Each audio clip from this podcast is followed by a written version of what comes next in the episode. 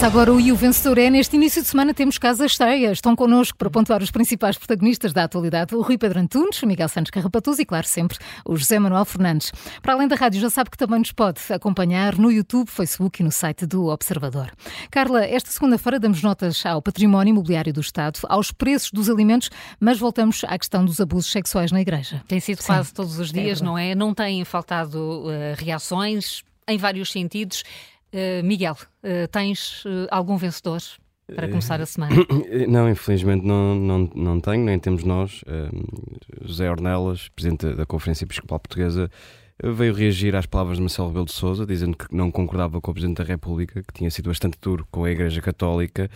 E, e José Ornelas disse mais, disse que Uh, para identificar as pessoas e para identificar aquilo que são suspeitas é preciso ter algum dado com solidez, senão vamos fazer caça às bruxas. Isto para justificar o facto de não afastar uh, nenhuma das pessoas identificadas por ter cometido abusos sexuais na, na Igreja. Eu bem sei que, que, a Igreja eh, Católica é uma instituição muito experiente em caças às bruxas, uh, mas eu acho que, que, de facto os bispos e os responsáveis pela Igreja ainda não perceberam que não são eles as vítimas e que têm de proteger uh, quem, e tem de proteger, e tem de, de, de, ressarcir, e tem de compensar quem de facto foi vítima. E, portanto, é para mim inexplicável que, que alguém com a responsabilidade de Zé Ornelas ainda não tenha percebido que aqui o que está em causa não é fazer uma caça às bruxas aos bispos, é proteger quem de facto foi uh, violentado e foi abusado. E, e, e, lamento, lamento que seja assim, que, que a Igreja Católica, instituição pela, pela, qual tenho maior respeito, não tenha ainda tirado as devidas consequências e, tirado as devidas lições mas também não deixa de ser revelador que uh, um bispo com a responsabilidade dos Ornelas se sinta uh, com esta vontade para reagir assim ao Presidente da República, que teve na entrevista ao público e à RTP uma posição uh, finalmente muito forte e assertiva em relação a tudo isto que se está a passar na Igreja Católica. Acontece que Marcelo Rebelo de Sousa, por ter esgotado o seu maior poder, que é o poder da palavra, parece-me a mim que já não é respeitado por ninguém. Uh, e só isso pode explicar que a Igreja Católica, e no caso Zé Ornelas, responda assim ao Presidente da República, tal como.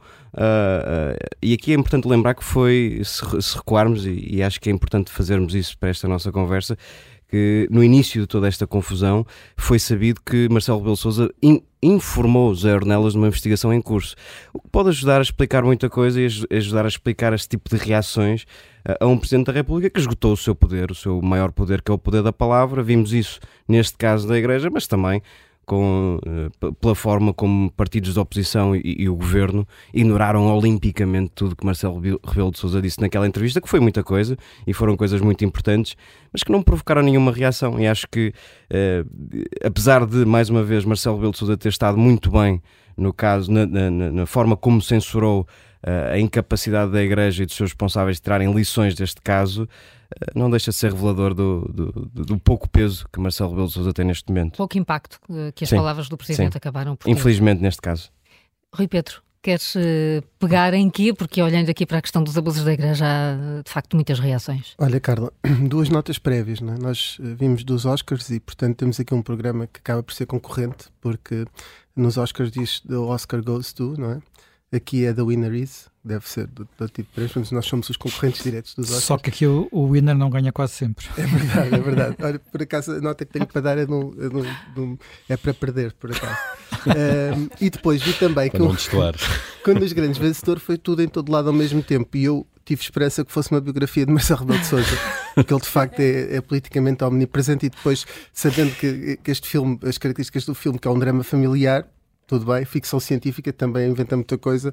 Humor negro também. E artes marciais, ele é o mestre da Aikido, ou, em tempos foi mestre da Aikido, que é aquela uh, arte marcial que aproveita a força dos outros uh, o, para os derrotar. Exatamente. Pois. Portanto, aproveita a força do outro para derrotar.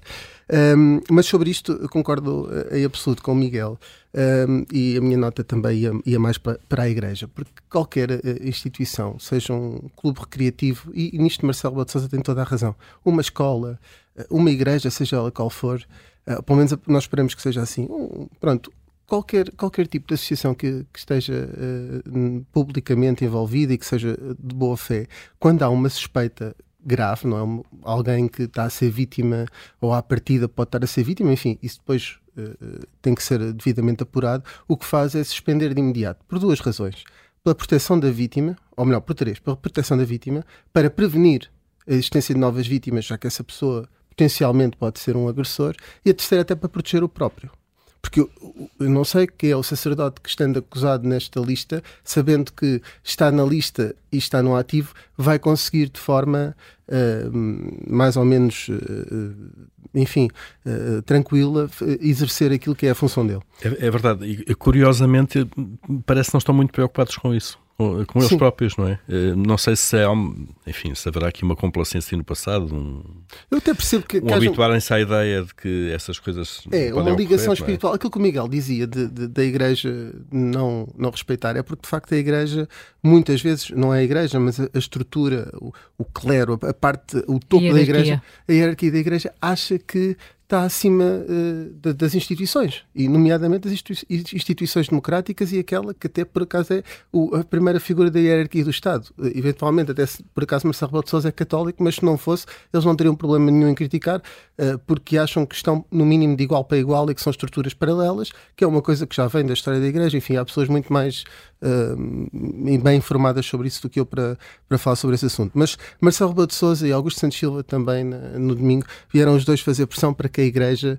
Uh, Marcelo Rebelo de Sousa fez na entrevista na quinta, voltou a fazer no sábado e Augusto Santos Silva fez no domingo. Fizeram pressão para que a Igreja uh, de facto afaste uh, estas pessoas de uma forma preventiva um, e a Igreja insiste um, num argumento de que não tem provas sólidas, de que foi investigar ela própria e não encontrou alguns elementos, e isso é que acaba por ser grave. Porquê? Porque a Comissão Independente, nos nomes que escolheu, teve algum critério. Não, as pessoas não integraram, aliás, eles excluíram algumas das, das, acusações porque eram testemunhos que não, não estavam bem justificados, os argumentos eram vagos, enfim, e algumas das pessoas foram excluídas. Portanto, um, aquilo que têm sido as, as declarações sucessivas dos vários bispos mostram que, ponto número um, a Igreja Católica está completamente dividida, porque há uns bispos que, que to tomam uma posição e outros que não tomam, aqui no caso de Lisboa e Porto, em Lisboa, no Porto. Portanto, segundo a própria Igreja, há bispos que estão a fazer uma caça às bruxas. Exatamente. Não é? Exatamente. Não sei se o Miguel se estava a referir aqui a, a, ou até a bruxas que não, eventualmente não eram bruxas, como por exemplo Joana d'Arc, etc. Uhum. E, e, outras coisas que, que vêm do passado. Mas tivemos casos, por exemplo, o, o Bispo de Beja, não é? Uh, ele já se tinha esquecido de, de, responder presencialmente e agora teve novamente umas declarações em que parecia que estava, sugeria que as pessoas pudessem ter um perdão quase espiritual. Mas já veio pedir desculpa. Já veio, logo a seguir veio, foi forçado a retratar-se. Uh, Dom Manuel Clemente fez várias, uh, não sei se posso pôr aqui o Dom, enfim. Manuel Clemente fez várias declarações antes daquilo que foi o comunicado e também o, o o Bispo Auxiliar de Lisboa, um, fizeram várias declarações no sentido da desculpabilização e depois, de facto, sai o comunicado e também os tais padres no ativo vão continuar no ativo, que eu acho que não defende ninguém, não defende a instituição da Igreja, não defende os padres no ativo e não defende aquilo que será o, o dor das vítimas. E para dizer isto, o que é que eu, o que é que eu queria dizer? Uh, no fim, Neste caso, uh, a pressão política até faz sentido, ou seja, eu acho que a liberdade religiosa deve ser respeitada em todas as suas dimensões, mas há um ponto Uh, e há um ponto em que, de facto, os políticos podem falar e podem se pronunciar e dizer é inacreditável como uma instituição tão importante neste país não percebe que isto é fundamental uhum. de tomar determinado tipo de atitudes e de precauções num caso tão grave como este. E, portanto, nota positiva para esses responsáveis políticos, mas a minha nota é negativa, como disse no início, e é um 6 para a Igreja Católica, porque continua um, sem uma, uma assertividade que lhe permita afastar por completo uh, todas as suspeitas de que nem sempre há boa fé por parte da estrutura da hierarquia da Igreja. Miguel, a tua nota vai para quem? Vai, vai, vai para. Vai, é uma nota negativa para, para os responsáveis da Igreja Católica, estes todos que, que fomos falando e uhum. outros que ainda uh, não se pronunciaram, mas que têm, têm mostrado muitas resistências em aprender as lições que deveriam ter aprendido. E eu vi alguém também, só, só para completar, o Rui sugeriu que, que, a, que a Igreja muitas vezes se, conforma como um, se comporta como um Estado dentro do Estado e já vi muita, muita gente na opinião pública e publicada a sugerir que talvez seja o tempo de o Estado proteger a Igreja de si própria e, portanto, de, de usar todos os instrumentos que têm ao seu alcance para impedir que estas pessoas que, que terão, uh, uh, terão cometido estes crimes hediondos continuem no ativo e a, e a, e a lidar com, com seres mais frágeis. Portanto, se calhar é a altura do Estado uh, tomar conta da Igreja Católica, visto que os responsáveis da Igreja Católica não estão a conseguir fazer por si próprios. Portanto, eu tenho que dar um 2 a, a, Zé Ornelas. Sobre a questão do Estado, o que me faz confusão neste processo todo é de facto o, o aparente alheamento do Estado. Uh, em todas estas suspeitas. Vamos imaginar que isto tinha ocorrido Uh, no agrupamento de escolas, uh, claro. num partido político, num, num grupo IPSS, de empresas, numa IPSS, uma coisa qualquer. O Estado atuaria, penso sim. eu. E é um bocadinho inexplicável como é que ainda não o fez. Como é que ainda não o fez? Uh, obviamente para fazer aquele trabalho que nem a Comissão Independente consegue fazer, como é evidente, não tem meios judiciais. Não, tem, não pode fazer buscas, não pode fazer algum tipo de inquirições e bem, e Se portanto, calhar... estranhamente o Estado mantém-se aliado e fica passivamente à espera que lhe façam de alguma forma chegar indícios, chegar suspeitas, a investiga, obviamente. Hum. Mas não entendo perante um caso destes como é que não, não se cria mesmo um, um, organismo, se quiserem, ad hoc, temporário, especial, para se investigar de uma forma sistemática uh, este tipo de coisas que, enfim, que, que não surpreenda aquilo que, que, vinha no relatório, de alguma maneira, a sua existência. Não é? Se calhar a Igreja, o que é da Igreja, será que é isso, Paulo? O que é certo é que, é que, em é relação é ao aumento dos preços, sobretudo dos bens alimentares, uh, o Estado Estado barra o Governo está mesmo preocupado? Está preocupado, está preocupado agora, não é? Uh, e tem-se visto nos últimos dias, na última semana, o governo foi particularmente vocal uh, a falar do assunto e a tentar encontrar logo, obviamente, uh, responsáveis, culpados por nós pagarmos o leite, os ovos, a cebola, o magnífico caso da cebola, tão, tão elevados. Os preços estão de facto muito altos, os preços dos alimentos aumentaram 21,5% no último ano, de fevereiro para fevereiro. Uh, há uns que aumentam mais, outros que aumentam menos. É um peso enorme para as carteiras da maior parte das famílias que vivem com rendimentos ajustados e aqui não dá para cortar, na alimentação não dá para fazer ajustamento, portanto, isto afeta sobretudo as famílias com menos rendimentos. Agora, mais uma vez, o governo chega tarde ao assunto, chega tarde na ação, porque ontem assistimos eh, este fim de semana à Ministra da Agricultura e Alimentação, Maria do São Antunes, eh, a dizer que o governo está a estudar todas as medidas, está a estudar, atenção, vamos olhar aqui aos verbos, está a estudar todas as medidas eh, para que, no fundo, o consumidor possa pagar o preço justo pelos alimentos. Ora bem, ela estava concretamente a referir-se aqui a um tal observatório de preços um, ehm, que. Um, Por menos pensei que era uma task force. Ainda não, não, ainda não chegámos a essa fase o problema é este, é que estamos a falar ainda de um observatório de preços. E este observatório de preços, a que a Ministra se referiu agora como fazendo parte dessas medidas que o Governo está a estudar, eh, foi anunciado pelo Governo no dia, em maio, no dia, mais precisamente no dia 10 de maio de 2022, eh, no portal do Governo, portanto há, um, há 10 meses. Eh, Mas agora pode ser anunciado outra vez, é sempre, pois, é sempre mais, mais uma vez e mais uma vez. E nesse, nesse comunicado do Governo, no portal diz, o Ministro da Agricultura cria Observatório de Preços Uh, tem um nome ótimo, que é Nacional e Sustentável. O nome está sempre lá. O, o, branding, o branding é ótimo, é fantástico, não é? A ideia também. Eu, antes de mais, queria contestar o verbo que está aqui, que é cria. Uh, o presente indicativo está mal. Uh, ou então devia-se mudar para queria. queria sim, sim. Ela não, não queria de criar, ela queria do verbo querer porque a ministra queria, mas ainda não tem, não é? é isso acontece, acontece-nos todos os dias, querer, coisas que nós não, não temos. E então isto anunciado nesta altura, demorou 10 meses sem sair do papel, mais uma medida, uh, e a ministra vem agora com o, a casa a arder já por causa dos, do, dos preços dos alimentos, voltar a anunciar uh, esta medida. Eu, eu, acho que este observatório pode ser importante. Ele tem como missão, de facto, eh, avaliar, e volto a citar o Governo, os impactos da conjuntura de mercado nos preços ao nível de consumidor, mas também ao longo de toda a cadeia de alimentos. Eh, porque se o Governo tivesse a funcionar este observatório, escusava de fazer figuras tristes, como fez, como fez o Ministro da, da, da Economia na semana passada. Podia, por exemplo, e bastava consultar o INE para perceber que de janeiro para janeiro deste ano, à saída, eh, já falámos disto esta manhã, à saída do produtor, portanto, de entrar na cadeia logística, um, a batata subiu 99,5%, uh, os hortícolas frescos 86,8%, os ovos 79,9% e por aí fora. Portanto, subidas, uh, em alguns casos, duplicação de preço à saída do produtor. Aí depois vamos ver o, o índice de preço no consumidor diz-nos então qual é a subida de preços uh, nas lojas. E é para evitar este tipo de figuras, quando se depois atira, porque é assim, é fácil dizer, há ali meia dúzia de malandros, que são as, as, as cadeias de distribuição, que têm falhas, obviamente, pode haver aproveitamentos, não ponho isso em causa, e sobretudo as, as, as marcas de distribuição têm que resolver urgentemente um problema, que é aquele facto de haver um preço marcado na, na, na prateleira e depois na caixa o preço ser diferente. E, portanto, isso é uma questão de logística até, que eles até, têm. Até por interesse deles, porque aparentemente a maior parte, a maior parte dos preços na prateleira são mais, mais altos do que o preço na caixa. Por causa das promoções, eventualmente, das promoções. que é mais fácil. Quer dizer... Uh... Exatamente, eles têm que resolver isso, porque isso é, é demolidor. Basta haver dois ou três casos desses e aí é verificável. Aí não é sequer especulação. Penso que a prática se chama especulação, mas aí não é especulação, será outra coisa qualquer.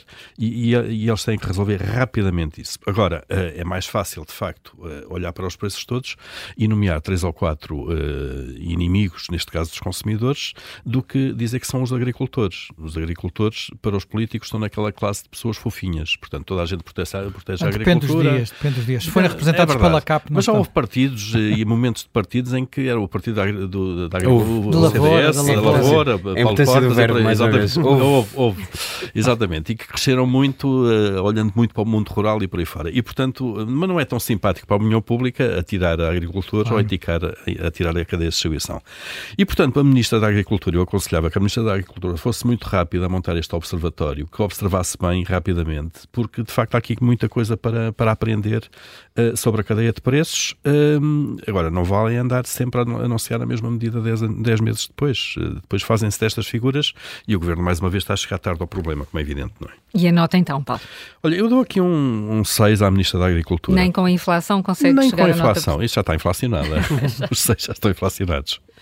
E por isso um 6 à, à Ministra da Agricultura. Uh, João Manuel, queres dizer a outro assunto que também está, é muito, tem estado muito presente aqui no Investoré, que tem a ver com o património imobiliário do Estado, dentro do, do pacote uh, de medidas que o Governo está a, a apresentar. Um, o, que é que, o que é que queres dizer hoje uh, sobre, sobre o assunto, à medida que se vai sabendo o que é que o, vai, que, é que o Estado tem? Conforme o tempo vai passando e depois do anúncio de que o Estado vai tratar das nossas, das nossas casas, enfim, daqueles que têm casas eventualmente não ocupadas, uh, com toda a polémica que isso tem suscitado, temos vindo a descobrir que o, aquilo que já suspeitávamos, não é? Portanto, que o Estado é o maior senhor do país, é aquele que tem mais casas desocupadas, é aquele que tem mais casas em más condições, é aquele que pior trata, não diria que seja o que pior trata, mas é um dos que pior trata do seu património. E desse ponto de vista, há hoje uma, uma, uma reportagem no, no público que é absolutamente deliciosa, devo dizer, que conta uh, a situação das casas do Estado, em concreto julgo do Ministério da Justiça, que ficam num sítio maravilhoso para viver. Eu já vivi, já vivi muito perto dali, uh, portanto, ficam em Monsanto, no meio do, da mata de Monsanto, em Lisboa.